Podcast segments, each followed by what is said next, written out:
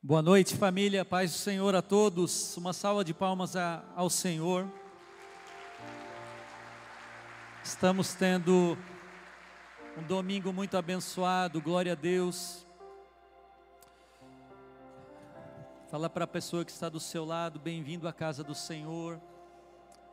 Bem-vindo à família Nações. Você que está em casa, que Deus te abençoe. Abra o teu coração para a palavra do Senhor nessa noite. Deus vai falar conosco. Quem está preparado? Amém?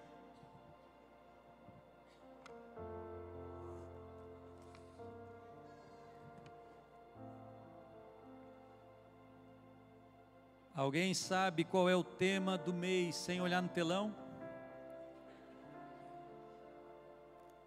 Hã?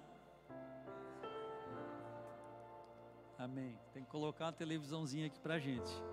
Porque de vez em quando a gente faz uma pergunta, aconteceu o dia inteiro hoje. E eu assim, ninguém vai acertar. E aí já está o versículo lá atrás. Hoje eu vou falar sobre um tema checklist para o encontro com Cristo. Checklist de tarefas para estar preparado para esse grande dia. De uma certa maneira, o melhor de Deus já veio há dois mil anos atrás, mas do ponto de vista nosso, ser humano, salvo, resgatado por Cristo, o melhor de Deus é quando eu me encontrar com Ele. É quando esse grande dia chegar, o dia do casamento, o dia desse almoço, desse jantar nos ares, desse banquete. Então, nesse sentido que eu quero falar nessa noite, que o melhor está por vir e nós temos que estar preparados. Há vários anos da minha vida, por ser uma pessoa um pouco metódica, eu tenho checklist para tudo. Eu tenho uma checklist para viajar, por exemplo. Quando eu vou viajar, eu sigo uma lista de tarefas, eu vou dando check numa lista de tarefas lá, completado. Alguém faz isso, tirando eu e o Giovanni? Alguém faz isso também? Eu já ia levantar a mão, né? A gente faz. Amo vocês, tá? A gente é igual. Para que isso? Para que eu não precise gastar muita energia, sabe? Aquele tipo de pessoa que vai viajar e no dia da viagem começa a, a se preparar, Jed prepara as coisas, só que não tem anotado nada em nenhum lugar. Será que eu já coloquei aquilo na mala? Será que aquilo já. E aí a pessoa fica toda perdida e de repente ela esquece o passaporte, que é uma coisa assim supérflua para uma viagem, sabe? Uma vez eu eu tive uma, uma viagem aos Estados Unidos urgente, assim, a turismo e eu aluguei um carro lá, como todo brasileiro faz que viaja para lá. Aluga um carro e eu, quem já foi para lá sabe, você passa o cartão aqui no Brasil, né? Contrata num site, chega lá nos Estados Unidos, na hora de retirar o carro, eu bem feliz, faceiro, com o meu documento, a minha carteira de motorista brasileiro, que eu tenho orgulho, né, com o meu passaporte, a pessoa faz uma pergunta, você tem aí o cartão de crédito, eu tenho um cartão de crédito, mas eu já passei lá no Brasil, mas eu preciso do cartão de crédito que você fez a compra para poder liberar o carro. E, irmãos, eu não tinha esse cartão de crédito. Eu tinha levado outro cartão de crédito. E aí eu falei, e agora? E agora é que eu perdi quase uma tarde, porque tinha muita gente na fila, muita gente pegando carro, eu tive que cancelar uma reserva, voltava todo o dinheiro para o meu cartão, e com o cartão atual, que não estava preparado para o limite daquele seguro, daquilo tudo, eu tive que, eu não lembro se eu liguei para o pai, eu, eu mandei uma mensagem para ele mandar o cartão dele, para eu poder, usar o cartão dele, que tinha mais limite, eu não completar o meu. Deu uma burocracia danada, eu passei um problema que era muito simples de resolver. E hoje essa tarefa está na minha checklist de viagens, que é se você alugar um carro, leve o cartão o mesmo que você usou para alugar o carro, porque alguém vai pedir. E desde então eu passei a ser um viajante mais maduro, eu passei a deixar de errar nesse ponto. E depois de longos anos e muita experiência montando uma checklist, que para mim hoje é quase definitiva, eu, tão, eu tenho viagens muito tranquilas, onde tudo está lá na minha mochila, na mala, tudo que eu preciso.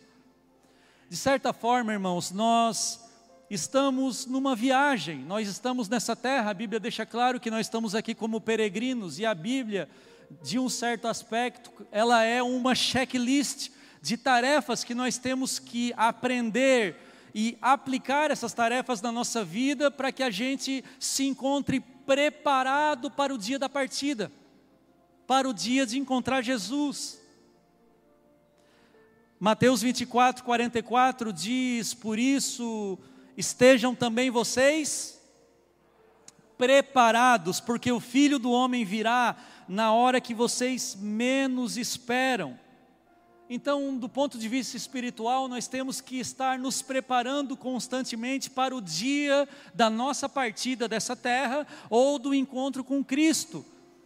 Sabe, é interessante porque lá na parábola das dez virgens, alguém lembra dessa parábola? Cinco virgens não tinham colocado o óleo na lâmpada, na lamparina de um certo modo, elas não tinham na checklist delas colocar óleo na lamparina. Talvez elas cuidaram de muitas outras coisas e esqueceram de uma coisa muito importante para o encontro com Cristo. E elas então ficaram de fora daquela festa.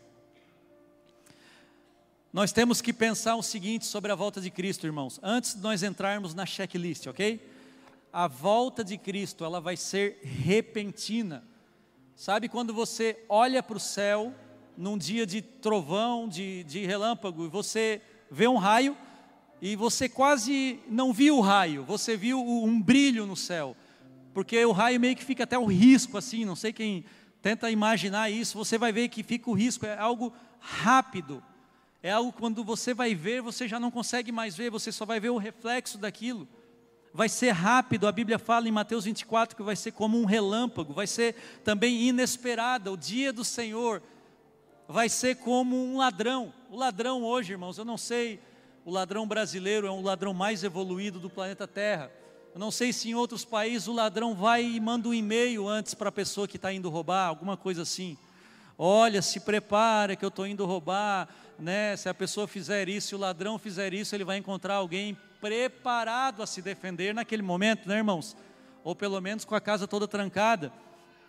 Então não haverá tempo de se preparar. Se o dia virá como ladrão, não é que quando o processo começar, o processo de arrebatamento, o processo da nossa né, descolamento dessa terra, da nossa saída final, no momento que isso comece, não vai, você não vai poder dizer, pastor, me tira uma dúvida da Bíblia, que agora eu entendi, eu quero estudar a Bíblia, que eu quero estar preparado. Pastor, eu quero dobrar o joelho para orar. Não vai ter mais esse tempo, porque vai ser de uma forma inesperada e vai acontecer também numa época normal, num dia normal. Eu, irmãos, imaginava que Jesus ia tentar, pre... quando eu era pequeno, claro, que Jesus ia tentar pregar uma peça na humanidade que ele ia voltar no momento que estava todo mundo, por exemplo, vendo uma final de Copa do Mundo, uma Olimpíadas, assim, para até testar os crentes que, que, que foram ver o jogo, foram ver e deixaram de ver a igreja. Jesus vai voltar bem na hora do culto. Eu pensava isso. Mas não é assim.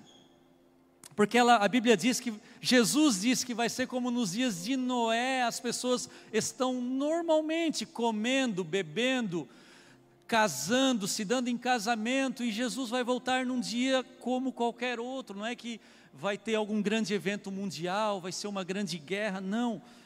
Outra coisa, isso está em Mateus 24, 38, uma coisa também, antes da gente ir para a checklist, você tem que entender que vai ser inescapável. Eu estou aqui para trazer uma boa notícia para os salvos e uma péssima notícia para os não salvos porque esse dia vai ser inescapável. Todos passarão por esse dia, todos nós. Em Hebreus 9, 27 diz assim: E assim como aos homens está ordenado morrer uma vez, vindo depois, depois, não tem reencarnação. Não tem outra possibilidade, não tem outra saída. Nós ganhamos uma vida de presente para viver o melhor que nós podemos viver para o Senhor. Nós temos essa chance, como nós leremos adiante, é o dia que se chama hoje. Ah, quando eu morrer, eu vou tentar voltar com uma pessoa melhor. A Bíblia não nos autoriza a pensar dessa maneira. Então, irmãos, o que eu estou falando e o que eu estou pregando hoje, nessa noite, é algo muito sério. Nós precisamos viver nos, nos preparando para esse dia. Nós precisamos viver nos preparando para o dia do encontro com Cristo. E ele se aproxima. Cada dia a menos, cada dia a mais que a gente vive é um dia a menos para esse dia acontecer. Primeiro item da checklist para você que está anotando, ou para você que está assistindo de casa, para você que vai rever essa ministração amanhã no YouTube, nós estamos no número um. Não viva. É isso aí, ó. Tem um telão atrás agora, eu, vocês vão completar quase toda a ministração. Não viva ansioso. Filipenses 4,6 vai falar: não fiquem preocupados com coisa alguma. Tiago 5,8: sejam também vocês pacientes, por quê? Porque a vinda do Senhor está próxima. Esses dias eu estava no Twitter e eu li uma mensagem, eu sigo alguns economistas, eu gosto de estudar algumas matérias, e teve um economista lá que ele estava prevendo ele deu até uma data, maio de 2024, onde vai, segundo os cálculos dele, estourar uma, uma bolha econômica nos países, a começar nos países de primeiro mundo, e vai ser pior do que a crise de 2008, pior do que a crise da pandemia, porque os países estão muito endividados, blá blá blá, e assim por diante. O mundo, irmãos, ele é perito em nos roubar a esperança, em nos deixar ansiosos. O mundo é perito, ele é expert. Se você liga o noticiário, liga sua, entra na sua rede social, conversa com alguém na rua, a notícia que permeia a nossa vida é uma notícia negativa que nos deixa preocupados. Lembra da época da pandemia? Que a gente não sabia se chegou o final do mundo mesmo, se ia ter mundo, se ia ter país para ser reconstruído. Lembra quando começou a guerra na Rússia? Essa guerra vai virar uma terceira guerra mundial o, o, o mundo faz isso conosco. E aí a gente se volta para Cristo e começa a dizer: aonde está o Senhor? Aonde está o Senhor? Que Ele não está vendo que essas coisas estão acontecendo, ou até no âmbito familiar, no âmbito da tua realidade, onde está o Senhor que não está vendo que eu, tô, eu tenho problema com meu pai, com a minha mãe, com a minha filha, com a minha família, com meu primo, no meu trabalho, que o Senhor não está vendo esses problemas que eu estou enfrentando, como se Jesus não tivesse predito isso de uma maneira clara, que isso iria acontecer. Como se Jesus nunca tivesse falado, como se Jesus tivesse falado exatamente o contrário: venham a mim, que vai ser um mar de rosa. Ele nunca falou isso. Nós vamos viver como o mundo vive, no sentido de viver as mesmas experiências, nós estamos debaixo de chuva e de sol, igualzinho a eles. A diferença é que a nossa esperança está em outro lugar. A nossa esperança está no porvir, na, na vida que teremos na eternidade e não nessa vida. É, é isso que nos diferencia do mundo. Em Mateus 24 e Lucas 21, Jesus fala: Não se assustem. Não está essa palavra aí, né? Vou ler para vocês. Não se assustem, porque é necessário que isso aconteça. É necessário que isso aconteça. Jesus está falando, sabe essa luta que você está passando? É necessário que você passe. Se Ele permitiu, é necessário, não é que não devia acontecer, é que é necessário, se não fosse essa, seria outra. Em 2019, para quem gosta de futebol, aí um dado, tá? Um, uma notícia. Em 2019 teve um jogo que foi a final da Libertadores, não sei quem lembra, Flamengo e River Plate. Alguém lembra desse jogo? Estamos aqui no espírito, os flamenguistas já. Isso é sinal que o Flamengo ganhou, que não tem ninguém do River Plate aqui para assoviar. Mas o fato é que esse jogo, irmãos, para o flamenguista e para os argentinos, é claro, foi um jogo de altas emoções, porque o River Plate faz 1 a 0, fica o jogo e parece que o jogo vai se encaminhando para o final com o River Plate sendo campeão. dois torcedores flamenguistas, que a gente sabe, tá, morreram com infarte durante a partida. Porque eles não aguentaram a emoção do jogo. Eles morreram antes de ver o time deles ganhar. Porque, se eu não me engano, acho que foi o Gabigol, quem lembra desse jogo? Fez dois gols no final. Alguém lembra desse jogo? Eu também não lembrava, tá, gente? É porque eu vi no YouTube o, os melhores momentos. Isso me ensina uma lição e um princípio que, às vezes, nós estamos andando ansiosos não por um acontecimento real ou por algo que vai acontecer, mas pela simples possibilidade. A simples possibilidade remove a visão, a nossa visão da esperança do porvir. E Jesus está dizendo lá do alto: isso nem vai acontecer. O Flamengo vai ganhar, não morre agora. Só a possibilidade já nos deixa ansiosos. A possibilidade de ficar doente, a possibilidade de que você quer ganhar alguém para Jesus e ainda não ganhou, e o tempo passa, a possibilidade de namorar, de casar, a possibilidade de terminar uma faculdade, a possibilidade de se dar bem nas finanças, as possibilidades de acontecer ou não, e isso guia a nossa vida. E Jesus falou: não se preocupem com nada disso. Vocês vão trabalhar, vocês vão casar, vocês vão viver a vida de vocês, vão passar as dificuldades, mas para onde eu estou indo? Eu estou preparando muitas moradas, eu estou indo para a casa do meu pai, é isso que deve guiar a visão de vocês. Muitas vezes nós somos derrotados não por algum evento, mas pela ansiedade e medo do que não aconteceu.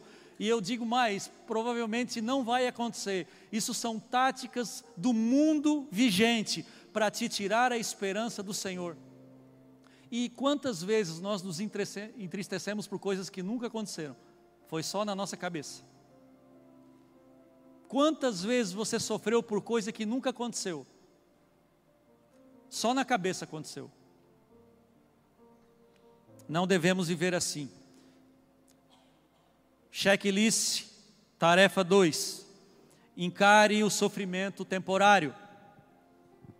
Nenhum filho de Deus, por isso que eu não sou, irmãos, pré-tribulacionista, viu, Neto? Desculpa tirar essa tua. Tu também não? Eu não acredito que Jesus vai voltar antes da grande tribulação. Acredito que a igreja vai passar a grande tribulação, pelo menos um pedaço dela, sei lá, dali para frente não entendo mais nada. Porque Jesus, Deus não poupou nenhum de seus filhos sofrimento, nenhum. Nem os mais amados, você possa imaginar, nem o próprio filho. Ele não vai poupar nós porque nós somos do ano 2000. Porque nós somos uma geração fraca. Nós vamos passar sofrimento. Nós vamos passar dificuldade. Só que nós devemos ver como Cristo e os apóstolos nos ensinaram a passar por elas. Se o problema não é que nós vamos ter, mas sim como vamos viver as dificuldades. E a Bíblia nos ensina que o melhor está por vir, é o tema do mês, Romanos 8,18. Os sofrimentos do momento presente não podem ser comparados. Está é, é, tá aqui, mas não está ali. É erro meu, tá, irmãos? Eu não coloquei todos os versículos. Com a glória que há em nós, que há de ser revelada. Pastor, eu não conhecia esse texto, mas eu vou dar um texto que você conhece, então, Salmo 30. O choro.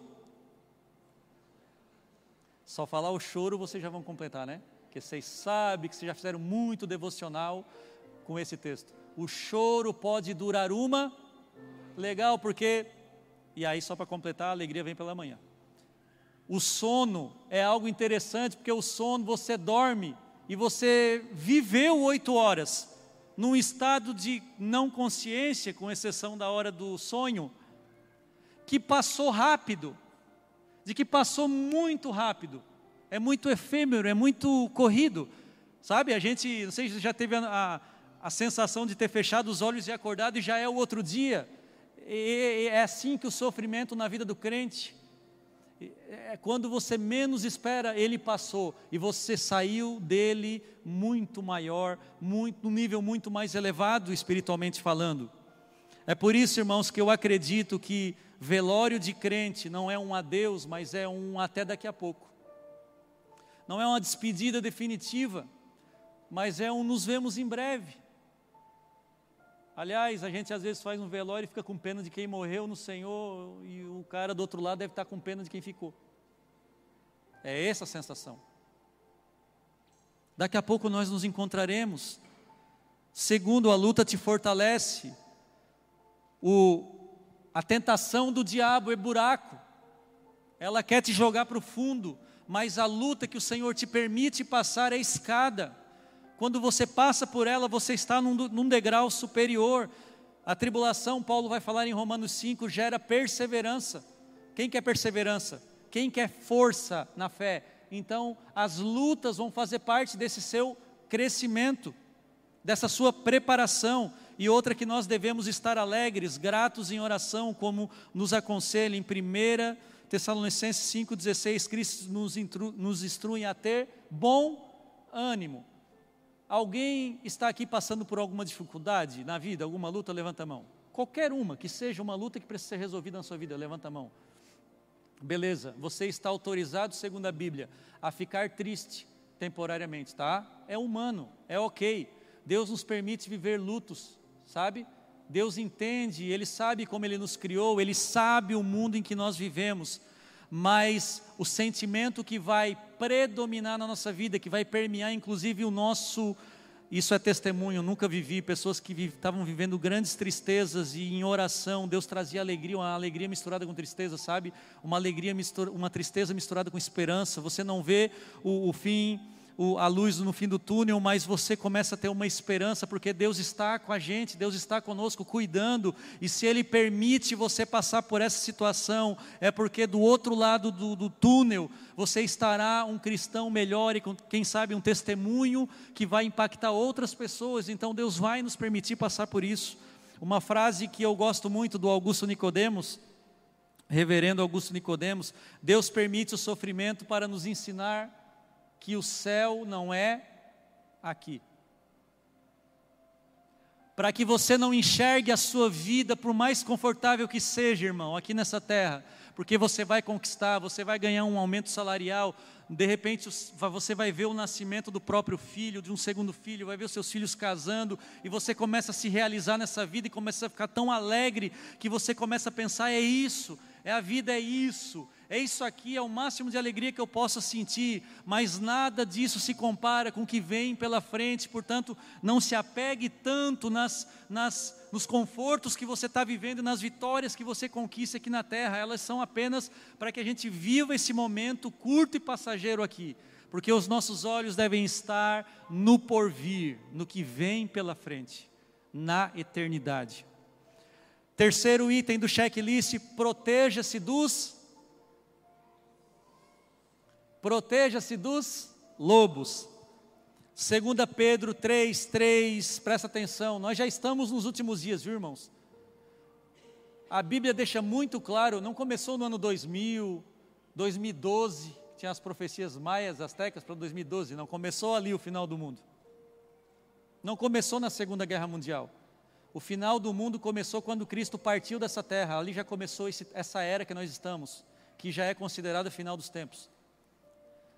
Só que como Mateus 24 e 25 vai deixar claro, nós estamos vivendo como a volta de Cristo é como aquela mulher grávida, eu já preguei sobre isso, que conforme os tempos vão passando, as, as, contrações vão sendo mais fortes, as dores de parto vão sendo mais fortes, por isso que a gente vai ver coisas e coisas mais tenebrosas, mas tudo isso é, é um cenário que está sendo criado preparando para a volta de Cristo. Uma das características dos últimos tempos é a predominância de lobos, de falsos mestres, de falsos cristos, de falsos cristãos, inclusive no nosso meio, no meio da igreja. Então, vamos para o texto. Nos últimos dias virão escarnecedores com as suas zombarias, andando segundo as suas próprias paixões, segundo os seus próprios desejos caídos.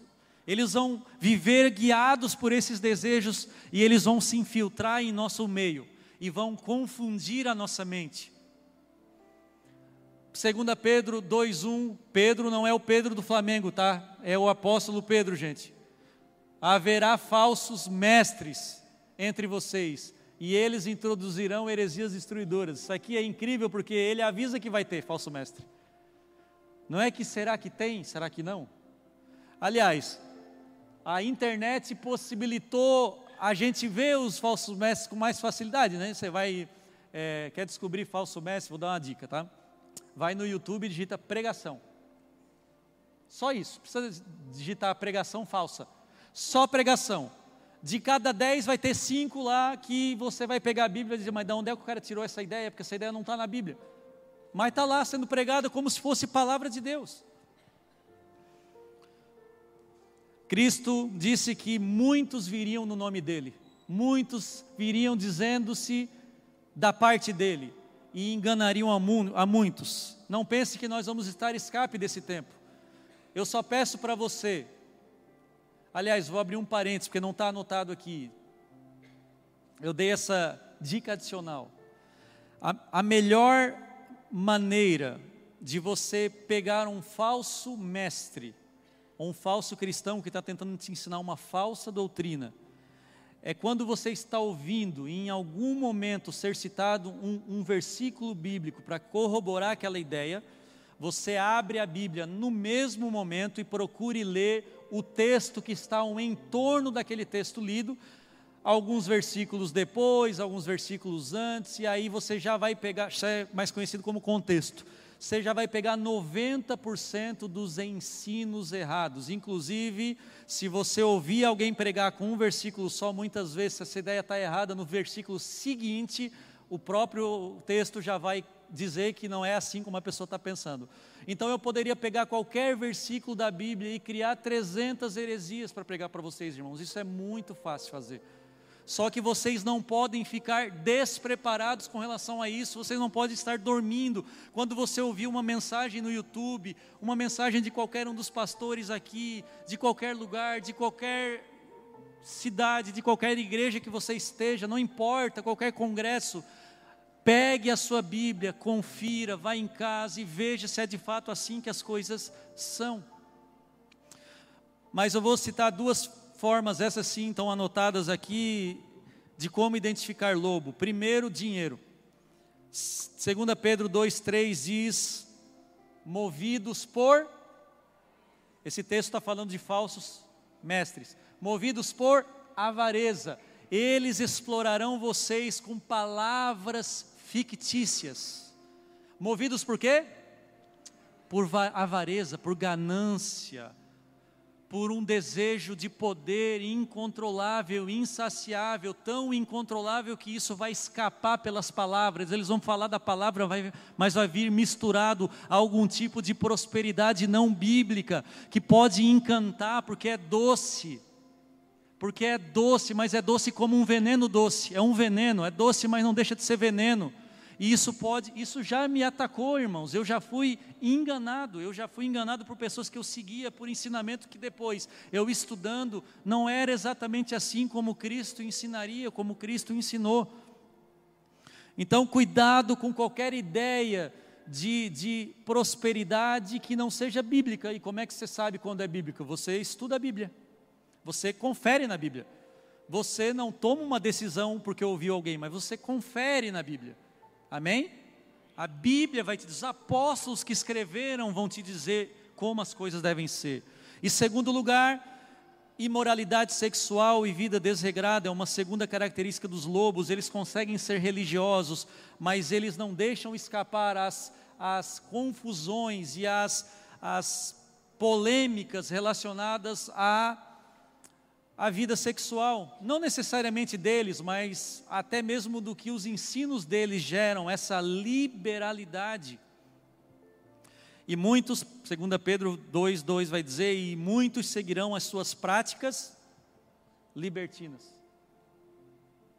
Quando você vê algum líder de qualquer tipo que se diz do Senhor, da parte do Senhor, e ele está envolvido em escândalo sexual, ou os seus ensinamentos arrancam do coração da pessoa o temor das coisas sexuais, e elas começam a viver uma vida mais de qualquer jeito, mais libertina, mais tudo pode, mas Deus é amor e só isso. O resto tudo é arrancado da palavra. Você pode fazer e viver como você deseja. Quando você encontrar alguém assim, foge, corra. Ou se você estiver na internet, tem um botãozinho que inventaram lá que é bloqueia. Falar a verdade para vocês, eu tenho pastores bloqueados no meu Twitter, pastores bloqueados no meu Instagram, que eu não quero nem ouvir falar porque os seus ensinamentos se tornaram tão pervertidos que todo mundo que ouve aquilo e pratica aquilo, daqui a pouco começa a cair em escândalo, em escândalo, escândalo, e tudo bem, porque para eles é, são o que a Bíblia ensina, talvez tenha que ter uma reinterpretação, tenha que ter uma mudança, a Bíblia é muito antiga. E para nós não é a palavra de Deus viva. Amém? O próximo item da nossa checklist vai ajudar esse dos lobos. Porque às vezes as pessoas, tá, pastor, mas eu não tenho tanto conhecimento, eu não sei como, eu ainda não sei, eu cheguei agora, eu, eu, o que que eu faço? Qual é o meu primeiro passo, pastor? Esteja profundamente unido com a igreja, com a comunidade que o Senhor te colocou. Não é unido, profundamente unido, é arraizado, não é que você aqui se torna aquele visitante. Você pode ser um visitante num estado temporário, mas você logo tem que se decidir.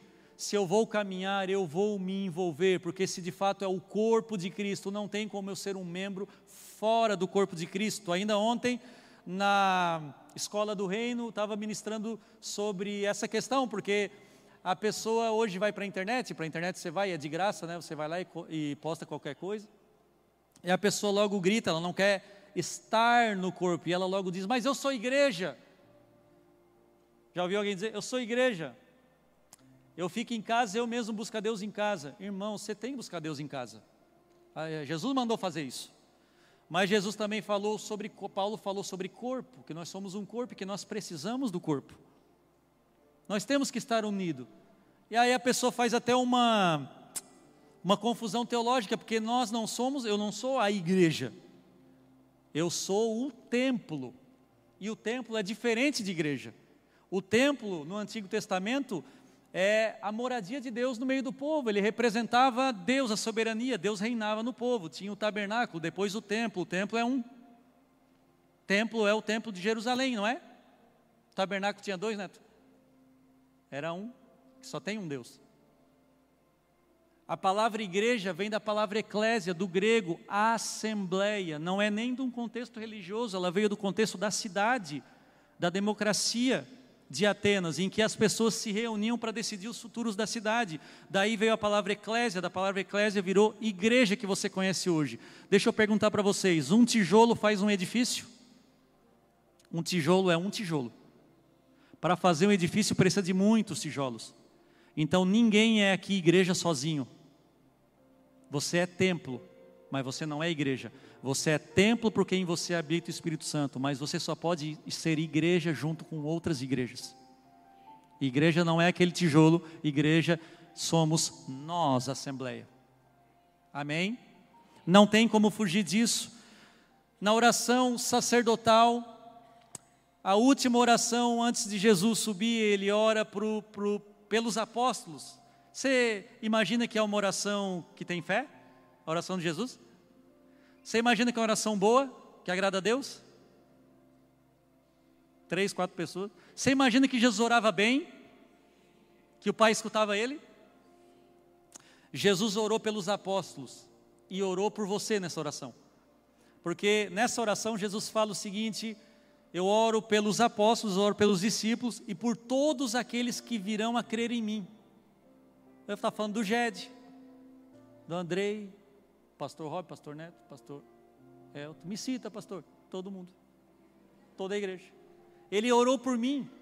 Se o teu problema de identidade, assim, você tinha algum, você pode voltar para a tua casa sabendo que o próprio Deus orou por você. E o que que ele orou? Ele orou por diversas coisas. Eu recomendo vocês leiam em casa. Acho que é João 17, né? Está ali. João 17, ele ora e nessa oração, dentre os vários assuntos, ele repete um pedido. Tem um pedido que ele repete quatro vezes, que é que eles sejam Que eles sejam um. Que eles tenham unidade profunda. Aí você lê a pregação, lê a oração toda para no final descobrir por quê. Para que o mundo veja que tu me enviou. Irmãos, o que vai tocar essa cidade não é a nossa estrutura física, não é a nossa praça, não é a nossa estética, não é esse telão, não são os instrumentos, não é a nossa a localização da nossa igreja. Tudo isso é bom, tudo isso é bênção.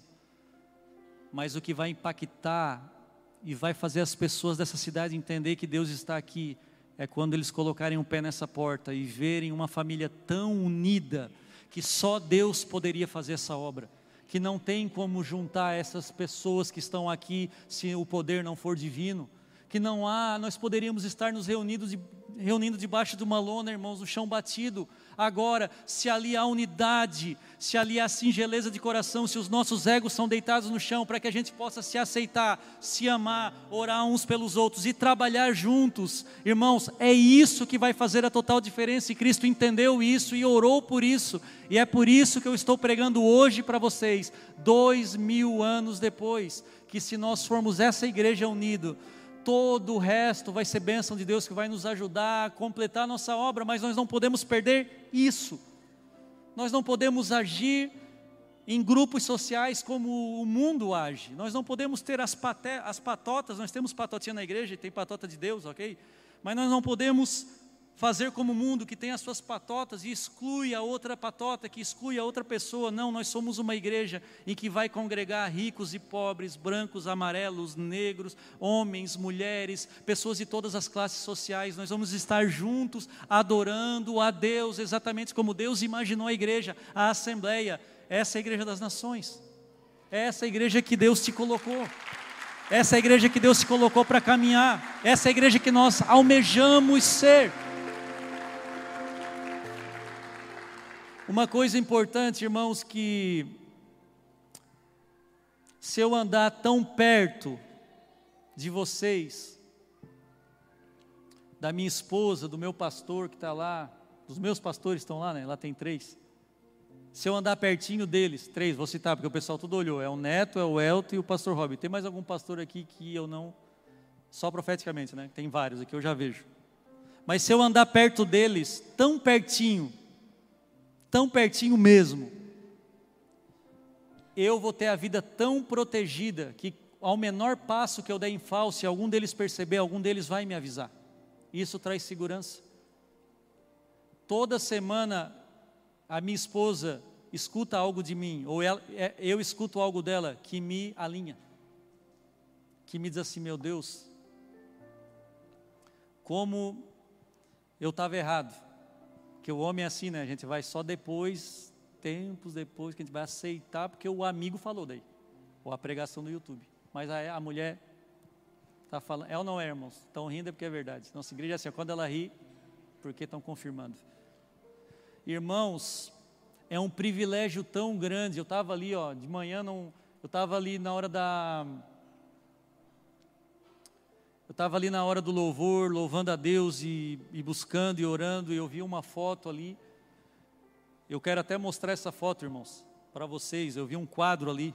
Quem já frequentou essa frequentou essa salinha já viu esse quadro aqui. E Deus me encheu de amor. Eu me emocionei. Não sei se o pessoal tem a vista boa, mas o quadro da nossa família pastoral, não sei de quem que eles ganharam isso aqui, alguém, acho até que foi nós, né? não, não lembro, foi os jovens, jovens, parabéns pela sensibilidade, eu estava ali, de manhã eu não fiz isso, de tarde eu não fiz isso, porque é para a noite, eu comecei a olhar para a vida deles, e Deus me encheu de um amor tão grande, do privilégio, de tê-los perto, porque às vezes eu estou caminhando perto deles e eles estão dando a bronca noutra pessoa. E eu estou aprendendo. E eu estou tipo assim, meu Deus. É um privilégio tão grande, eu não sei se a gente se dá conta, não só dessa família pastoral, que para mim é a minha principal família aqui, mas de todas as pessoas que Deus colocou ao teu redor aqui nessa igreja, que já te deram um abraço, que já te deram um conselho, que já te iluminaram e você estava indo pro, pelo mau caminho e a pessoa foi lá e te deu um toque. Olha para a pessoa do teu lado. Deus colocou essa pessoa para caminhar do teu lado. Não ande sozinho nessa igreja. Olha para o teu GC se tu consegue. Consegue achar alguém do teu GC, do teu ministério? A cena? A Bíblia diz em Hebreus 3,13: escuta só, animem-se uns aos outros. Quantos dias? Não é só domingo, que tem algumas versões que é só domingo, né? Tem ou não tem? De manhã o pessoal falou, tem, pastor. Daí tu me dá essa versão que eu nunca vi, que é todos os dias. Não dá para ser igreja só domingo. Todos os dias. Durante o tempo que se chama, a fim de que nenhum de vocês seja endurecido pelo quê? Pelo engano do pecado. Quando eu não ando junto, eu arrisco que o engano do pecado encontre o meu coração desarmado.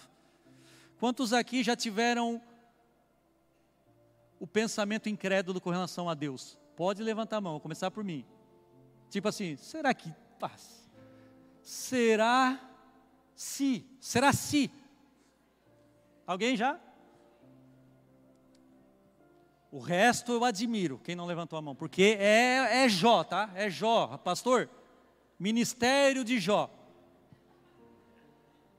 Irmãos, todo mundo, irmãos. Todo mundo já teve incredulidade. Irmãos, os discípulos, os apóstolos que andaram com Cristo, depois de três anos e meio, tiveram dúvida ainda. Cristo morreu, eles ficaram perdidos. Meu Deus, Cristo andou sobre as águas diante deles. E eles ficaram confusos. Imagina nós, dois mil anos depois, que não vimos.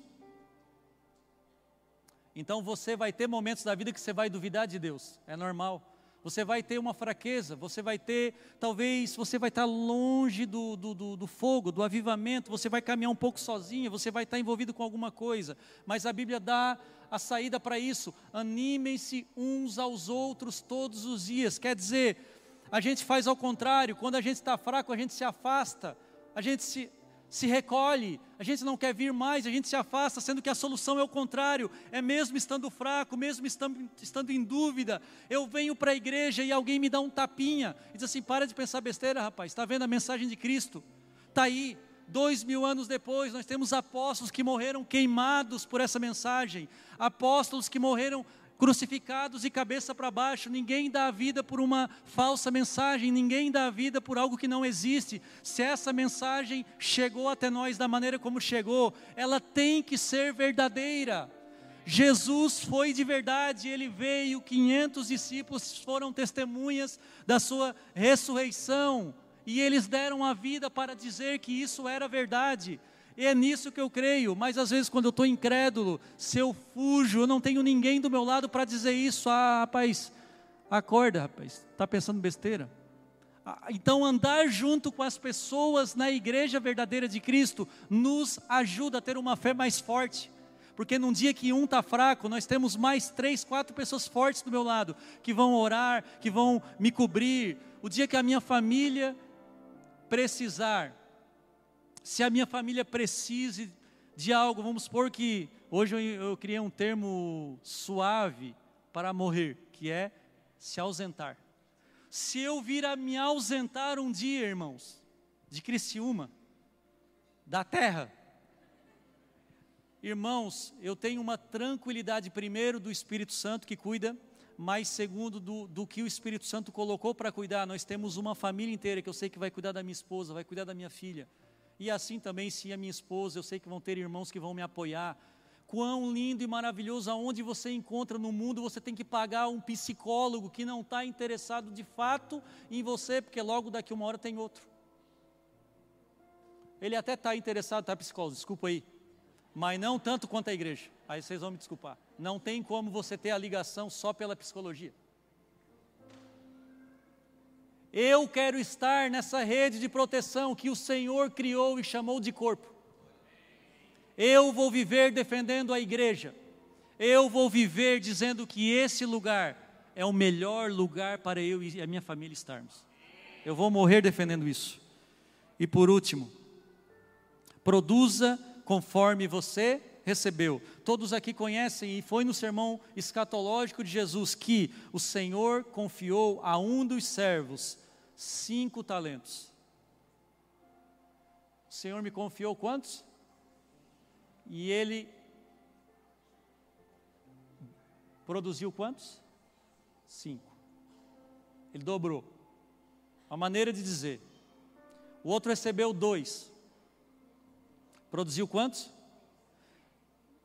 Quantos? Dois. Dobrou. E teve um que recebeu um. Daí ele se omitiu do trabalho dele. Ele investiu na poupança, que só perde. Ele deixou desvalorizar o talento dele. Uma coisa que me chama atenção nesse texto é a proporcionalidade, o princípio que Deus aplica. Cristo contou essa parábola para explicar como que vai ser no porvir, como vai ser o, o julgamento das nossas obras. É interessante que ele dá cinco, um, e ele espera cinco, ele diz, você foi um servo bom, parabéns. Mas ele, ele chega no servo dois, e ele não espera que o servo dois diga cinco. Ele não espera que aquele que recebeu menos produza o tanto do que o cinco recebeu assim como também não que o um recebeu. Ele espera que aquele servo produza na proporcionalidade que ele recebeu. Isso nos ensina que nós não devemos nos comparar uns aos outros e um, o que cada um está produzindo no reino. Eu não sou o pastor Rob, eu não sou o pastor Neto, Talvez você enxergue, eu não sou como aquele fulano, nossa, como eu admiro o Felipe, como eu admiro o Jed, como eu admiro, eu não sou como eles, olha o quanto eles receberam de Deus. Aí você fica comparando o retorno que você dá com, com um missionário que está lá na África, que ganhou 10 mil pessoas para Jesus e você se acha pequeno, é ou não é? Você se acha pequeno e chora, e eu não estou fazendo nada mesmo, eu sou um lixão. Só que Jesus não está te cobrando algo que, que Ele não te deu para produzir. Agora, Jesus vai cobrar na medida que ele te deu. Devo produzir não de acordo com o meu próximo, mas de acordo com o que recebi de Deus. Talvez eu não vou produzir tanto quanto o neto. Talvez o neto não vai produzir tanto quanto eu. Mas uma coisa é certa, Deus vai cobrar daquilo que eu recebi. Então, se eu me comparar com o neto, eu vou perder a minha identidade eu vou ficar inseguro, porque eu não sou neto, eu nunca vou ser um neto, e eu vou tentar até chorar como neto, mas eu, poeticamente falando, eu sou o iceberg que derrubou o Titanic, eu não vou chorar como o neto chora. Mas Deus deu para ele o dom do choro, é ele que use. Não adianta dizer para eu usar, eu não sei chorar, irmãos. Só que é o seguinte, eu chorei três vezes na minha vida, mas quando eu chorei é de chorar de conchinha no chão. Eu sou desse tipo aí. Se eu me emocionar mesmo é de chorar de conchinha assim no chão. Né, Jed? Tu é dos meus, né, Jed? O neto não, o neto chega aqui, já joga o gatilho do choro e já ganhou a audiência e prega assim com a facilidade. Deus vai cobrar talentos que Ele deu para você e não deu para mais ninguém. Você pode, pode dizer assim: Deus não me deu nada. Deus não me deu nada, Deus te deu alguma coisa. Lembra do servo que tinha um. Qual foi o pensamento dele? Um pensamento muito perigoso. Eu ganhei tão pouquinho em relação aos outros. Ai, Deus confiou tão pouco em mim que é melhor então que eu não faça nada para eu não perder o que Ele me deu. Jesus não mandou fazer isso. Irmão, se você sabe, irmãs, se você sabe costurar, que se falar irmão, você sabe costurar, complica a nossa igreja, né? E pode, tá, meus irmãos? Você tem o dom de costurar mesmo, vai. Mas fala para as mulheres, né?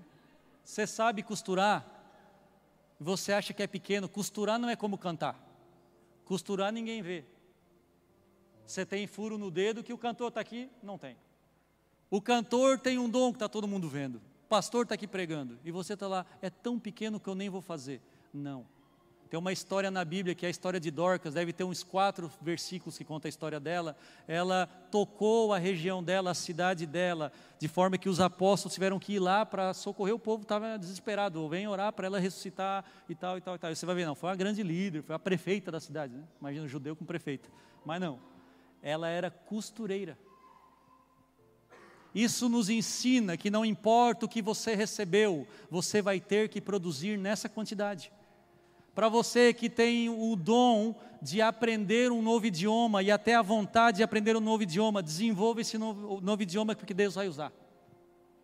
Se você tem o dom de empreender, empreenda, porque Deus vai usar os recursos. Aliás, nós somos uma igreja muito rica de empresários e empreendedores, mas ainda tão pouco generosa proporcionalmente falando. A gente precisa dar, começar de mim, nós precisamos dar mais, porque Deus nos deu tanto. Eu não posso ficar aquém do que Deus me deu. Deus talvez te deu uma família perfeita, você nunca teve dificuldade com a sua família, use isso para ajudar outras famílias. Outras pessoas estão chegando sem família, que vão precisar de famílias para se apoiar ou para até ser uma referência para a família que essa pessoa vai construir.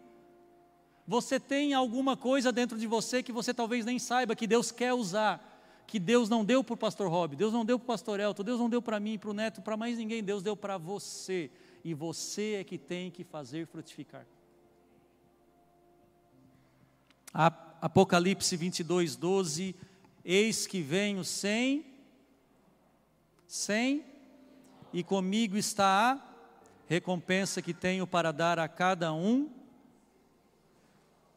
segundo as suas obras. Não é segundo as obras da minha igreja, não é segundo as obras da igreja brasileira, não é segundo as obras da minha esposa, não é segundo as obras do meu pastor é segundo as minhas obras, cada um vai ser cobrado por RG.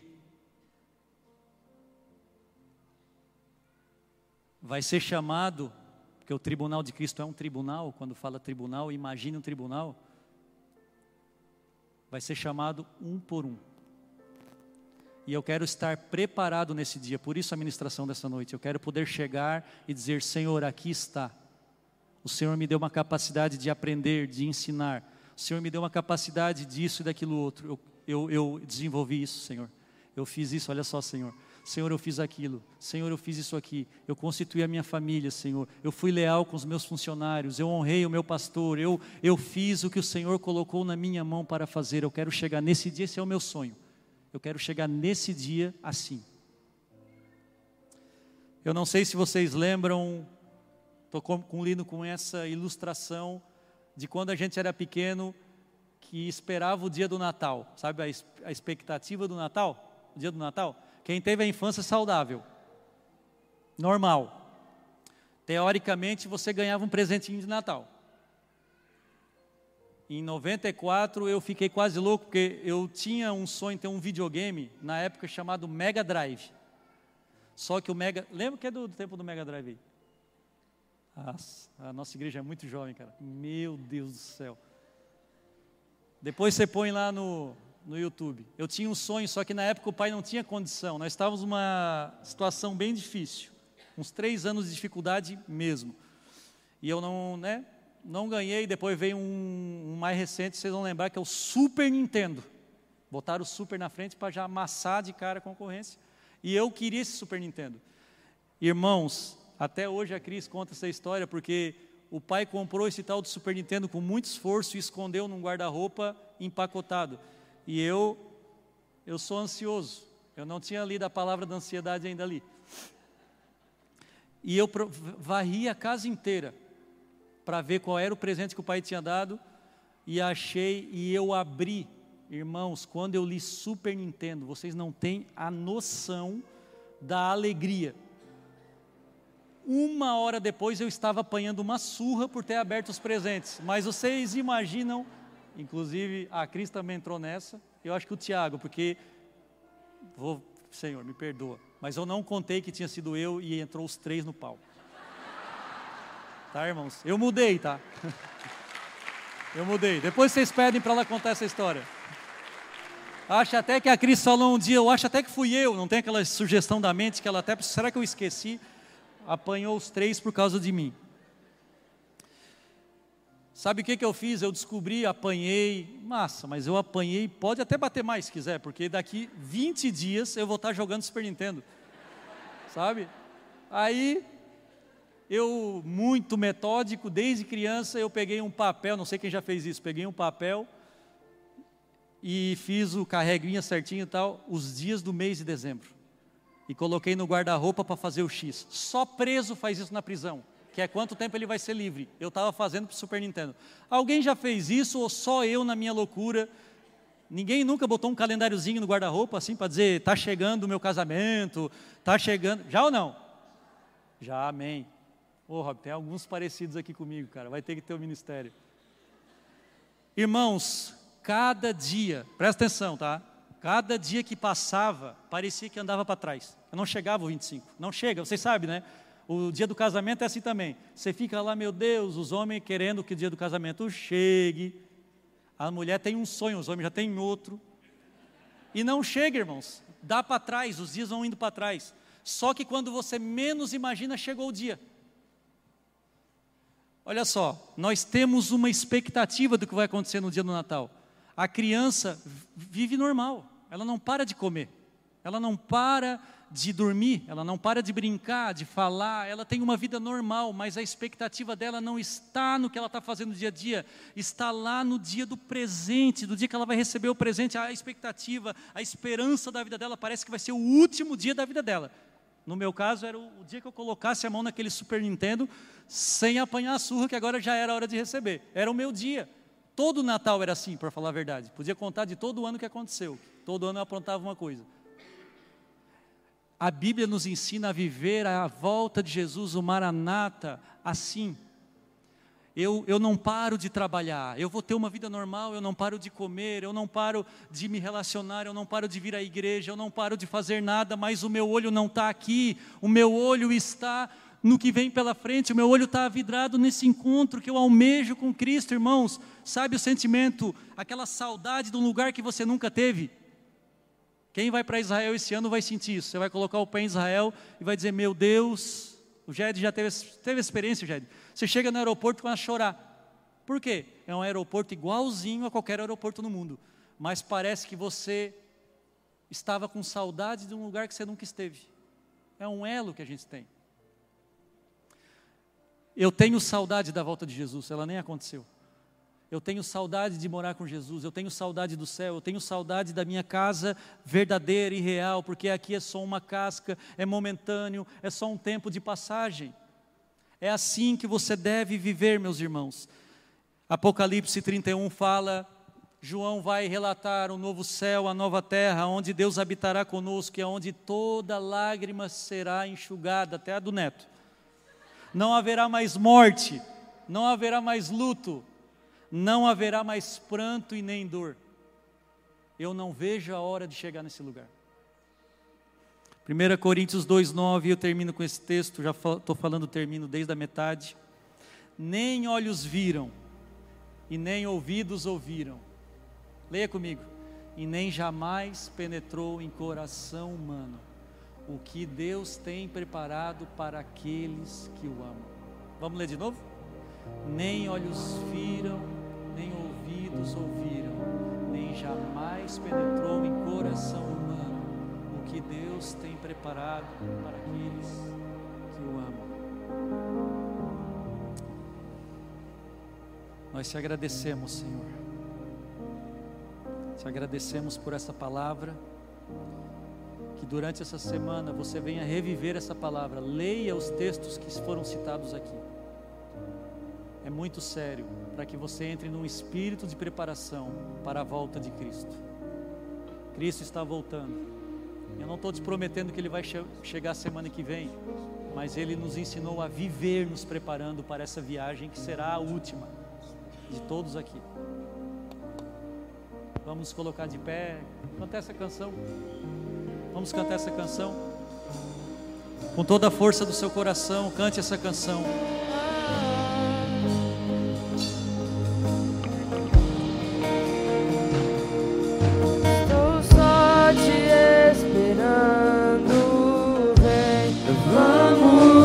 Cante, cante.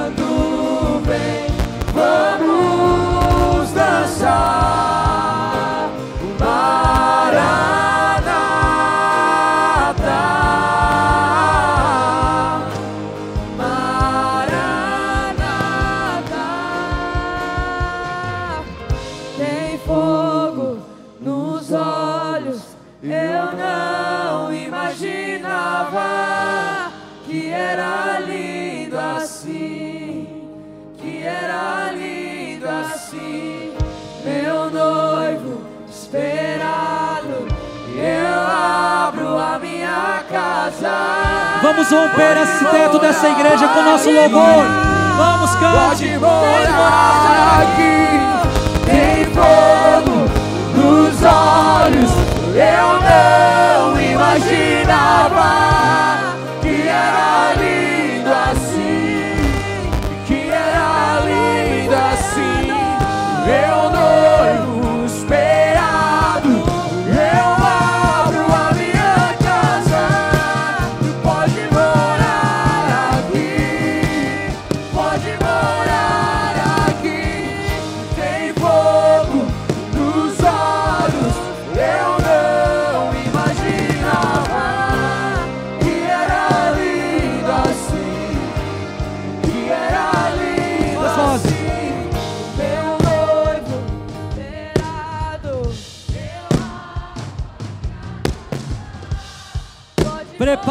Preparem-se, porque o Senhor está vindo buscar a sua noiva.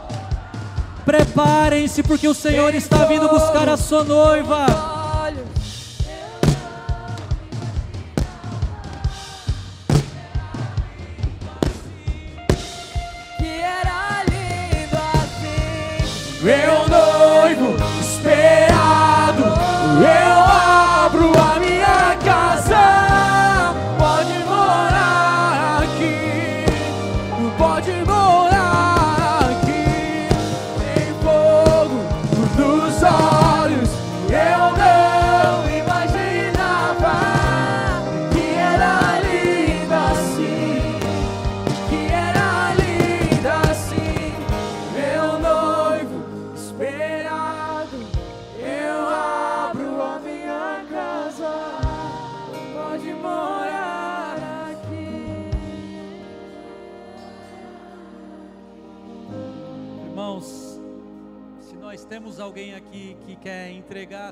Para Jesus, você quer embarcar nessa viagem conosco. A palavra falou com você, se a palavra falou o teu coração, se você sentiu que Deus falou com você, você quer entregar a vida a Jesus, levante sua mão onde você está, para que a gente possa fazer uma oração por você. Levante a mão onde você está, não consigo ver daqui se tem alguém. Se não tiver, não estou conseguindo ver. Se alguém puder ver, se tem alguém que quer entregar a vida para Jesus, pastor, eu entendi a palavra. Eu entendi a palavra. Vem aqui à frente, por favor. Quem, se tem alguém que levantou a mão, vem aqui à frente. Eu quero orar com você. Eu quero orar com você para que o Senhor te receba, para que essa igreja te receba.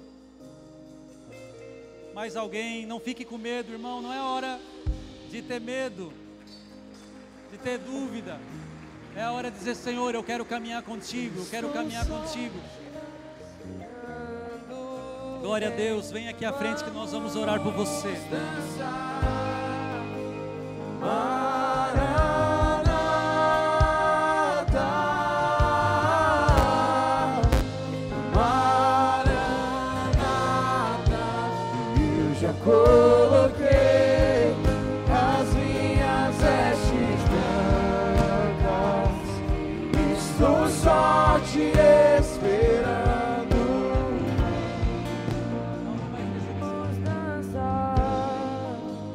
Amém. Levante sua mão para cá, que nós vamos receber uma nova irmã na fé, a Laura. Não vou esquecer desse nome, não sei porquê. Vamos orar pela vida dela. Com certeza o Senhor já entrou no teu coração. Esse momento é apenas um momento de festa, de alegria, porque o Senhor já entrou no teu coração. Nós vamos orar recebendo a Laura. Senhor Jesus. Senhor Jesus, colocamos essa vida nas tuas mãos. Ela é tua, Senhor. O Senhor a salvou como o Senhor salvou a cada um de nós. Ela pertence à tua família, Senhor. Ela foi marcada, Senhor. O Senhor é que trouxe ela ao mundo. O Senhor tem um propósito para a vida dela. Eu oro pela vida dela. Escreve o nome dela no livro da vida. Guarda todos os passos dela. Que essa palavra venha borbulhar no coração dela, ela venha se tornar uma grande missionária na tua presença. Uma grande missionária, uma grande missionária que muitas pessoas venham conhecer a história dela. Que ela venha ganhar muitas almas para ti. Nós oramos desde já e declaramos que estaremos aqui para ser igreja para a tua vida e para a tua família. Em nome do Senhor Jesus que nós oramos e aceitamos Laura como a nossa irmã mais nova nessa casa. Em nome de Jesus, que Deus abençoe. Que Deus Vamos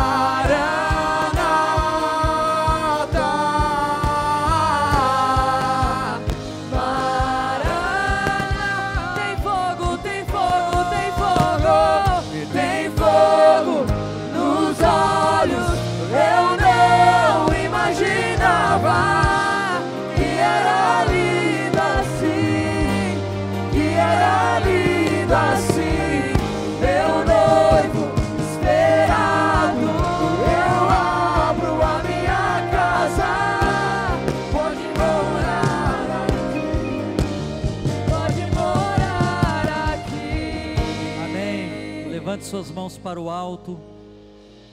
O culto não está terminando, só está começando, porque nós adoramos ao Senhor todos os dias.